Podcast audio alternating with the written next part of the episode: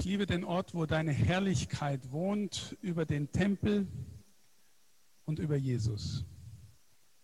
Vielleicht hat der eine oder die andere schon gemerkt, dass es bei mir im Grunde immer über Jesus geht. Und ähm, es geht bei uns auch darum, dass wir den Herrn tiefer kennen und lieben lernen. Im Johannesevangelium steht der Satz, das ist das ewige Leben, dich den einzigen wahren Gott zu erkennen und den du gesandt hast, Jesus Christus, seinen Sohn. Und im Johannesevangelium hat Erkennen fast immer auch mit Lieben zu tun. Und wenn wir gerufen sind, den Herrn lieben zu lernen, dann müssen wir ihn auch besser kennenlernen. Und ich gehe mal davon aus, dass viele von euch noch nicht dazu gekommen sind, dass sie das Alte Testament mal am Stück gelesen haben oder vielleicht mal einen längeren Abschnitt oder ein ganzes Buch des Alten Testaments gelesen haben. Das hängt damit zusammen, dass wir denken, wir haben ja Jesus und äh, irgendwie, das ist der neue Bund, der alte ist hinfällig und das ist manchmal echt kompliziert und manchmal ein bisschen viel. Und wenn wir nur auf Jesus schauen, dann genügt es. Ist nicht so ganz falsch. Aber wenn du verstehen willst, tiefer verstehen willst, wer er ist, wie er ist, woher er kommt, warum er so oder so handelt, dann müssen wir das Alte Testament kennenlernen. Und ich möchte heute und vielleicht in den nächsten ein, zwei Mal so ein paar Linien ziehen, ähm, die uns auf Christus hinführen vom Alten Testament her.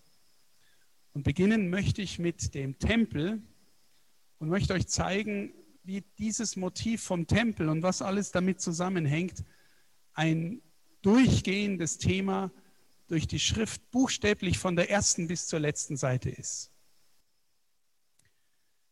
Ich fange deswegen buchstäblich bei Adam und Eva an. Warum das? Weil der Tempel, wie wir immer wieder in der Schrift hören, der Wohnort Gottes unter den Menschen ist. Gott wohnt bei den Menschen oder Gott will bei den Menschen wohnen in seiner Schöpfung. Das ist übrigens keine Religion, die wir kennen, wo so ausdrücklich nicht der Mensch zuerst mal Gott suchen muss, damit der liebe Gott ihn dann irgendwie gern hat oder wahrnimmt, sondern die Schrift erzählt von hinten bis vorne, dass Gott zuerst den Menschen sucht und alles tut, um den Menschen zu finden. Und Adam und Eva ist gewissermaßen, das Setting ist der Garten Eden, das Setting ist das Paradies. Und dieses Paradies wird uns geschildert als der Ort, in dem Gott in vertrautester Gemeinschaft mit dem Menschen wohnt. Er erschafft ihn, er setzt ihn gewissermaßen in dieses Paradies, Garten Eden, und er vertraut ihm gewissermaßen die ganze Schöpfung an. Die Schöpfung ist auf den Menschen hingeordnet und der Mensch ist auf Gott hingeordnet und so ist er gewissermaßen eine Mittlerfigur zur ganzen Schöpfung hin. Deswegen betrifft die Katastrophe der Entfernung des Menschen von Gott auch die ganze Schöpfung dass der Mensch aus der Ordnung Gottes herausfällt, hat, wie wir jeden Tag erleben, katastrophale Konsequenzen, auch für die ganze Schöpfung. Er ist also eine Art Mittler, eine Art priesterliche Gestalt. König, Priester, Prophet ist Jesus, sagt uns Jesus, sollen wir sein. Der Mensch ursprünglich ist das, in, im Paradies, in der ursprünglichen Schöpfung, im Garten Eden. Wir hören im dritten Kapitel mal das nette Wort, dass Gott im Tagwind einhergeht und den Menschen sucht.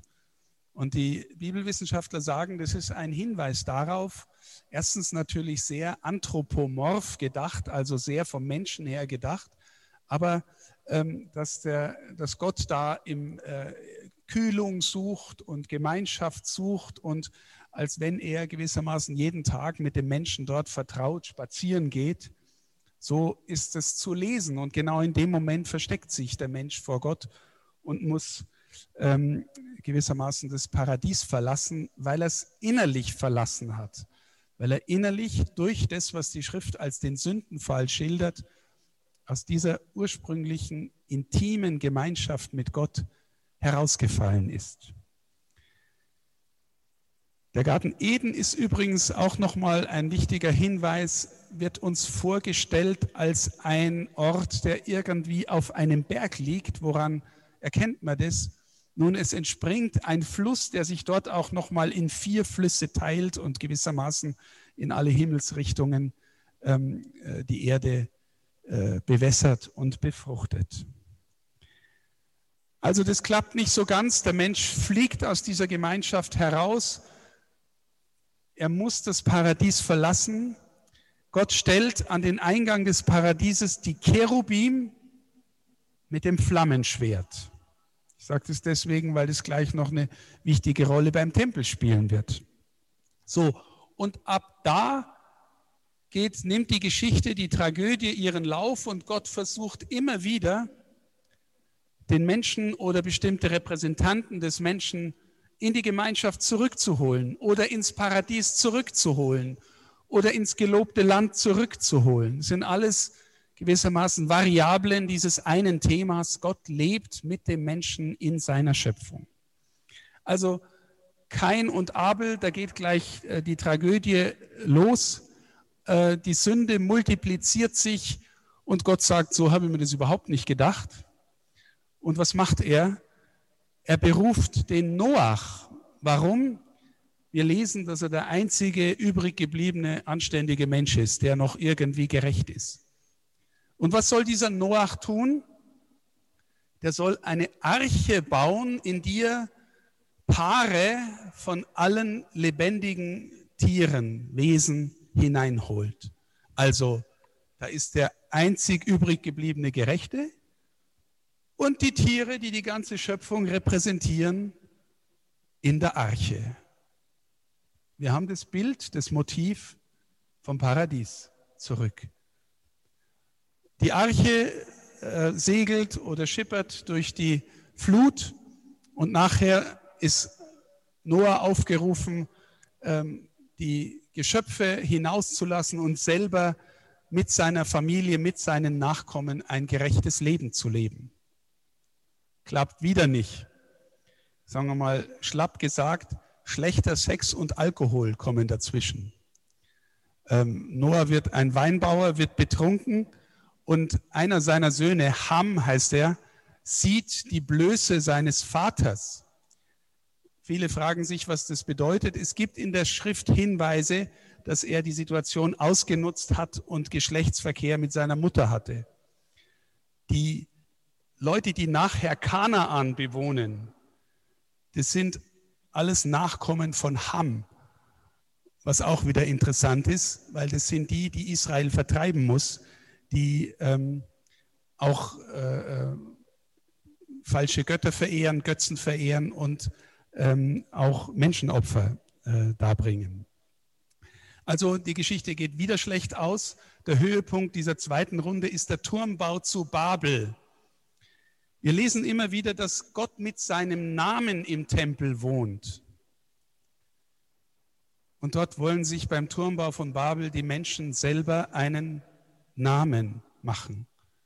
Sie bauen also eine Art Gegentempel, wo sie selber Mittelpunkt sind und sein wollen und alles beherrschen wollen und sein wollen wie Gott. Und Gott amüsiert sich mehr oder weniger darüber und ab da sind sie in der ganzen Welt zerstreut in den verschiedensten Sprachen, die sie, das heißt, sie verstehen einander nicht mehr. Relativ bald nach diesem Unternehmen fängt Gott wieder neu an und ruft den Abraham. Und der Abraham soll jetzt aus seiner Heimat fortziehen in ein Land, das nachher Kanaan heißen wird. Und der Abraham baut äh, in, äh, in Kanaan oder nachher wird es äh, der Ort Bethel heißen, aber in diesem Land einen Tempel, wo er gewissermaßen zum ersten Mal in diesem Land Gott verehrt. Bethel Das Wort heißt Haus Gottes. Also da fängt die Geschichte wieder an und geht weiter mit den Söhnen von Abraham, mit Isaak und Jakob.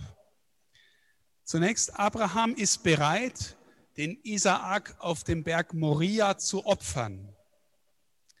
Nachher wird uns die Schrift erzählen, dass der Ort dieses Opfers, der Berg Moria, der Ort ist, wo nachher der Tempel in Jerusalem steht, der Berg Zion, sagt das erste Buch der Chronik und sagt ähm, eines der Samuel-Bücher, auch David hat dort geopfert. Also Abraham opfert den Isaak auf dem Berg Moria, später Zion, und baut dort einen Altar.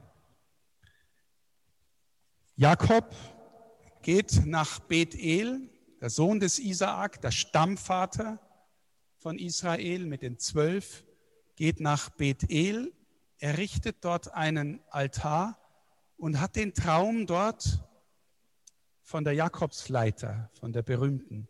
Also wie die Engel Gottes über diesem Ort auf und niedersteigen in dem Land, das Israel verheißen wird. Also es geht immer wieder neu um auserwählte Menschen, die irgendwie Protagonisten sein sollen, äh, die die Gegenwart Gottes erleben, repräsentieren und weitersagen. Danach kommt die ganze Geschichte mit der Gefangenschaft. Die Söhne Jakobs ähm, gehen nach Ägypten, Josef geht ihnen voraus und von dort an sind sie einige Jahrhunderte sogar in der Gefangenschaft, bis wer kommt? Bis Mose kommt. Und Mose ist jetzt natürlich einer der wichtigsten Repräsentanten für das, was die Identität des Volkes Israel bedeutet. Er selber erlebt Gottes Gegenwart im Dornbusch, kriegt seine Berufung, das Volk hinauszuführen aus Ägypten. Und dort bekommt er die zehn Gebote und zugleich damit die Anweisung, eine Art Tempel zu bauen, eine Art Wandertempel, das Offenbarungszelt. Und er kriegt sehr genaue Vorschriften, wie dieses Offenbarungszelt, dieser Wandertempel zu bauen ist und was da zu passieren hat an Kult und ähm, an Opfer, das die Israeliten bringen. Es wird immer wieder gesagt, das ist der Ort, der Wohnort, in dem Gott mitten unter seinem Volk ist. Aber wenn jetzt jemand vom Volk sich Gott nähern will, dann muss er was dafür tun. Also Gott ist da, Gott lädt gewissermaßen ein, aber er sagt, ja, wenn du mit mir wirklich kommunizieren willst, wenn du in den Tempel kommen willst, wenn du zum Gebet in meine Nähe kommen willst, dann kannst du nicht einfach in der Verfassung kommen, in der du jetzt bist. Das heißt, ich brauche deine Aufrichtigkeit, deine Umkehr, ich brauche auch dein Opfer. Und im Grunde, wenn ich dich so sehe, lieber Israelit, den ich gern habe, aber du musst irgendwie, das muss dich echt was kosten weil, weil so kannst du nicht in meine Nähe kommen. Diese Art von Gemeinschaft, zu der du mit mir berufen bist, da musst du gewissermaßen was geben, da musst du gewissermaßen trainieren, damit du es auch in meiner Gegenwart aushältst. Wir erleben immer wieder, dass äh, Menschen, die ähm, unwürdig sich dem Tempel nähern oder Dinge dort äh, tun oder berühren, dass die ganz schnell irgendwie ein äh, schlimmes Schicksal erleiden, weil der Heilige Gottes unter ihnen ist. Wie kann man sich das vorstellen? Naja, äh, ein Bild ist immer, das die Kirchenväter schon äh, gebracht haben. Wenn du aus dem dunklen Keller kommst und voll mit den Augen in die Sonne schaust, dann, dann wirst du eher blind als, als hellsichtiger. Äh, das heißt, es kostet dich was. Du brauchst da Zeit, du musst dich dran gewöhnen, du musst äh, die Augen mal wieder zumachen und so. Aber Gemeinschaft mit dem lebendigen Gott hat Israel das tiefe Bewusstsein gehabt, wer ihm wirklich begegnet, kann eigentlich nicht am Leben bleiben. Deswegen das ganze Thema, wenn wir dahin gehen, müssen wir Opfer bringen. Und jetzt, dieser Tempel war so aufgebaut, dieser Wandertempel, dass es gewissermaßen drei Umfassungen gab. Die äußere Umfassung, da stand der Brandopferaltar, da haben die, die Menschen die Tiere gebracht für Brandopfer, für Sündopfer, für Lobopfer, für alle möglichen Opfer. Da stand ein großes Wasserbecken, wo sich die Priester gereinigt und gewaschen haben. Dann gab es einen ersten oder einen zweiten umrandeten Raum, das war gewissermaßen das Heiligtum, da durften die Priester rein. Da stand der siebenarmige Leuchter, da stand ein Weihrauchaltar und da standen sogenannte Schaubrote als Zeichen dafür, dass Gott sein Volk versorgt. Und dann war wieder ein Vorhang. Auf dem Vorhang waren die Cherubim. Und hinter dem Vorhang war die Gegenwart Gottes mit der Bundeslade. Also die Gesetzestafeln und das Manna und äh, der Aaronstab, der darauf hingewiesen hat, dass Aaron der Priester ist und seine Nachkommen. Das heißt, hier wird auch wieder Paradies nachgebildet. Das Ganze war unglaublich kostbar gestaltet. Die äh, Bibelwissenschaftler fragen sich, wenn das historisch ist, wo hatte Israel auf seiner Wüstenwanderung her, ähm, weiß ich was, Gold, Silber, Akazienholz, Purpur und all die wunderbaren Materialien, die im Innersten den Tempel ausgestattet haben.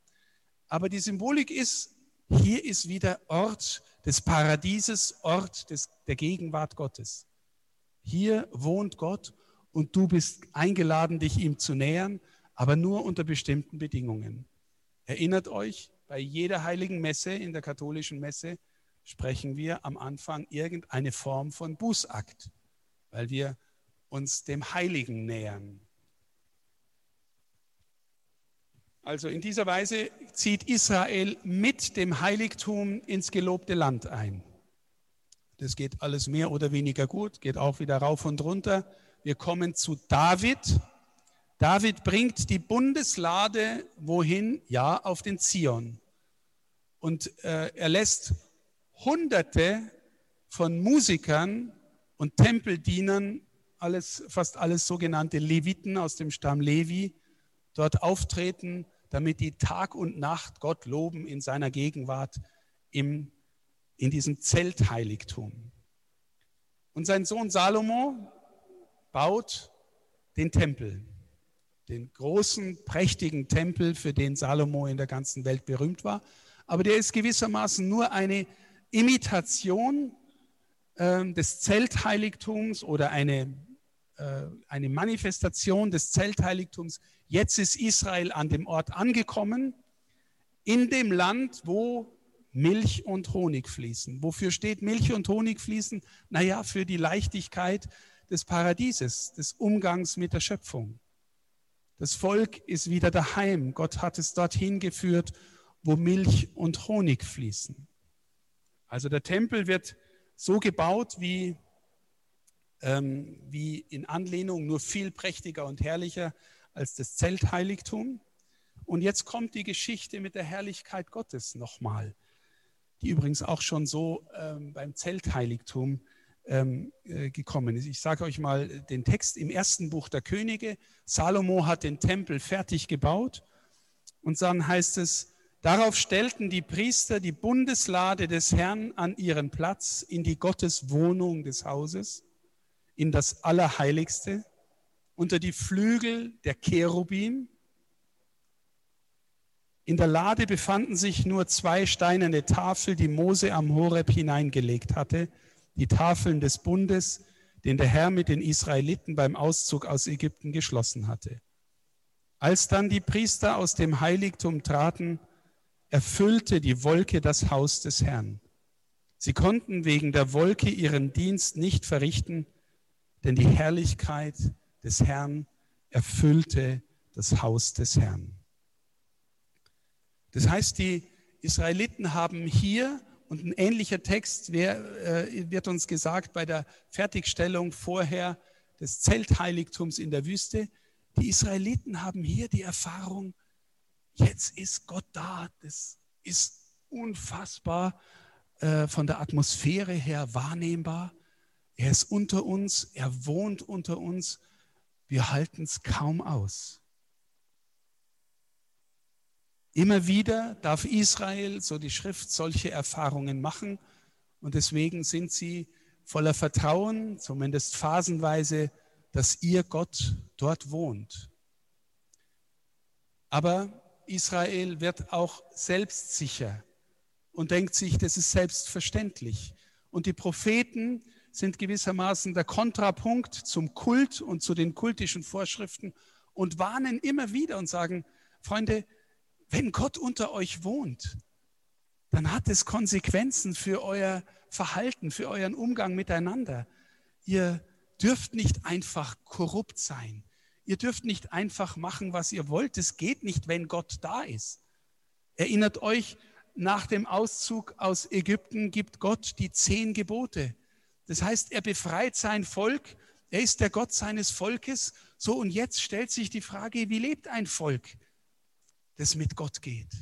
Und es kriegt die Gebote. Und die Propheten warnen immer wieder und sagen, liebes Volk Gottes, so geht's nicht. Das mündet tatsächlich in die Katastrophe. Ihr alle habt schon mal das Wort von der babylonischen Gefangenschaft gehört. 597 vor Christus erobert Babylon Jerusalem, zerstört den Tempel nimmt die Oberschicht vor allem gefangen. Ganz viele Israeliten werden auch getötet und Jerusalem wird quasi dem Erdboden gleichgemacht. Der Prophet Ezechiel, der ein Prophet dieser Exilszeit gewesen ist, hat gesehen in einer Vision, wie die Herrlichkeit des Herrn aus dem Tempel ausgezogen ist. Die Herrlichkeit des Herrn den Tempel ausgezogen ist. Und er lässt gleichzeitig in der Vision sehen, was die Priester des Tempels alles für Zeug treiben an Götzendienst, an Tempelprostitution und all solchen Dingen. Das heißt, es gibt einen inneren Zusammenhang zwischen der Frage, wohnt Gott gern bei uns, weil wir ihm auf die Weise antworten, die ihm zukommt. Das Erste, was Israel tut, als es aus der babylonischen Gefangenschaft wieder freikommt, ist den Tempel erneuern, den Tempel wieder aufbauen, weil sie die Ahnung des Bewusstseins haben vom Tempel, vom Kult, wenn wir unseren Gott die Mitte sein lassen. Davon geht der Segen aus. Davon geht aller Segen aus für Israel. Ich kürze die Geschichte jetzt ein bisschen ab und gehe auf das Thema ein, Jesus und der Tempel. Jesus ist von Anfang an jemand, der mit seinen Eltern zum Tempel pilgert. Sie sind fromme Israeliten, die den Kult des Tempels achten und ehren und wahrnehmen. Jesus wird schon als kleines Baby in den Tempel gebracht, weil der Erstgeborene von jeder Familie ausgelöst werden sollte. Der Erstgeborene gehört dem Herrn. Und dann sagt der alte Simeon einen wunderbaren Satz. Der alte Simeon, dem gesagt wird vom Geist Gottes, er soll in den Tempel gehen. Er sieht das Kind, nimmt es in seine Arme und sagt, dass er jetzt in Ruhe sterben kann, Warum? Weil hier kommt ein Licht, das die Heiden erleuchtet und Herrlichkeit für dein Volk Israel. Meine Lieben, ein Jude im ersten Jahrhundert, der diesen Satz gehört hat, die Herrlichkeit des Volkes Israel ist wieder im Tempel, in diesem Kind. Wir lesen später, dass der Zwölfjährige nach der Pilgerreise nach Jerusalem im Tempel zurückbleibt. Wisst ihr nicht, wusstet ihr nicht, dass ich in dem sein muss, was meinem Vater gehört? Er hat das tiefe Bewusstsein, Er ist in dem Haus des Vaters. Ich überspringe wieder was. Am Palmsonntag zieht er in Jerusalem ein, in die Stadt Davids. Er lässt sich als der Sohn Davids feiern, als der angekündigte Messias. Wo geht er als erstes hin, nachdem er in Jerusalem eingezogen ist? In den Tempel. Was tut er als erstes? Die Händler verjagen, die aus dem Tempel ein reines Geschäft gemacht haben. Der Kult ist korrumpiert. Segen geht von Israel und für Israel nur aus, wenn Gott die Mitte ist und bleibt. Aber dann, meine Lieben, im Prozess, den sie ihm dann machen, werden sie ihm vorwerfen, er hat gesagt, diesen Tempel soll man niederreißen, er baut ihn in drei Tagen wieder auf. Und er macht damit deutlich, und seine Jünger haben es kapiert, dass er jetzt der neue Tempel ist, dass die Herrlichkeit Gottes in ihm wohnt. Der Johannesevangelist wird uns sagen in seinem Brief und in seinem Evangelium, wir haben seine Herrlichkeit gesehen. Er ist der neue Tempel. Und die Apostel nachher erzählen uns in der Apostelgeschichte, dass sie gewissermaßen im Tempel sind, um zu beten, auch um zu lehren, um Gott zu loben. Und dann lesen wir zugleich, dass sie in ihren Häusern das Brot brechen und Gemeinschaft haben.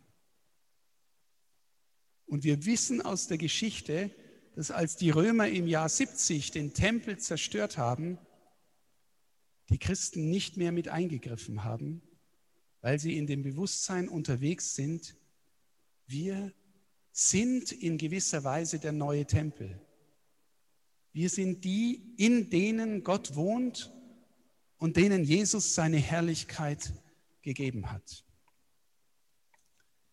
paar Zitate dazu aus der Schrift.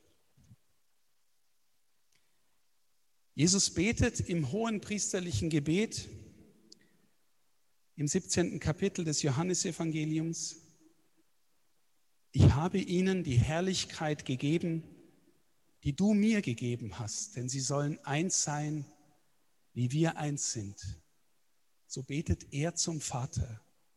Er betet, dass seine Herrlichkeit in uns aufscheint. Paulus wird uns nachher sagen, wisst ihr nicht, dass ihr Tempel Gottes seid, weil der Geist Gottes in euch wohnt. Wisst ihr nicht, dass euer Leib ein Tempel des Heiligen Geistes ist, der in euch wohnt? Ihr gehört nicht euch selbst zweiten Korintherbrief schreibt Paulus, wie verträgt sich der Tempel Gottes mit Götzenbildern? Wir sind doch der Tempel des lebendigen Gottes.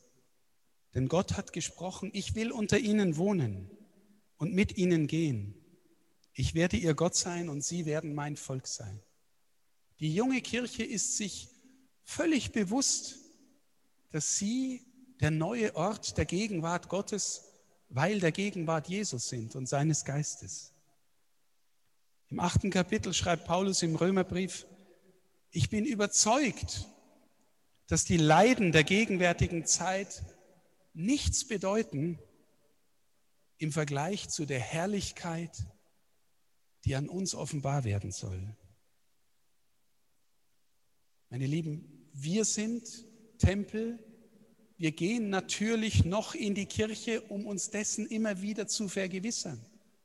Aber wenn du rausgehst, bleibst du auch Tempel. Der Herr bleibt in dir. Und er sehnt sich danach, dass durch unser Leben als Lob Gottes seine Herrlichkeit offenbar wird. Und schon beim letzten Mal, und das ist mein letztes Zitat, habe ich davon gesprochen, wie der Himmel sein wird. Und in der Offenbarung lesen wir, dass der Seher schreibt, da entrückte er mich in der Verzückung auf einen großen hohen Berg, der Berg. Eden, Zion, das neue Jerusalem. Und er zeigte mir die heilige Stadt Jerusalem, wie sie von Gott her aus dem Himmel herabkam, erfüllt von der Herrlichkeit Gottes. Sie glänzte wie ein kostbarer Edelstein, wie ein kristallener Jaspis. Und dann schreibt er, einen Tempel sah ich nicht in der Stadt, denn der Herr, ihr Gott, der Herrscher über die ganze Schöpfung, ist ihr Tempel, er und das Lamm. Die Stadt braucht weder Sonne noch Mond, die ihr leuchten, denn die Herrlichkeit Gottes erleuchtet sie und ihre Leuchte ist das Lamm. Die ganze Geschichte ist ein Drama in mehreren Akten, ein Drama Gottes mit dem Menschen, wo der Mensch die Herrlichkeit Gottes verliert und Gott immer wieder neue Versuche startet, den Menschen nach Hause zu holen, über den Bund, über den Tempel, über den Erlöser, der letztgültig der Tempel in Person ist. Zu den Opfern noch ein Wort. Israel war sich bewusst, dass wenn es sich Gott nähert, dass da Blut fließen muss. Deswegen die geschlachteten Opfertiere, die geschlachteten Lämmer. Jesus stirbt am Karfreitag und der Johannesevangelist sagt uns, er stirbt in der Stunde, in der im Tempel die Lämmer für das Pascha-Fest geschlachtet werden. In dieser Stunde stirbt der Herr am Kreuz. Er ist das letztgültige Pascha-Lamm, das letztgültige Opfer, das uns befähigt, jetzt durch ihn wieder mit Gott versöhnt zu werden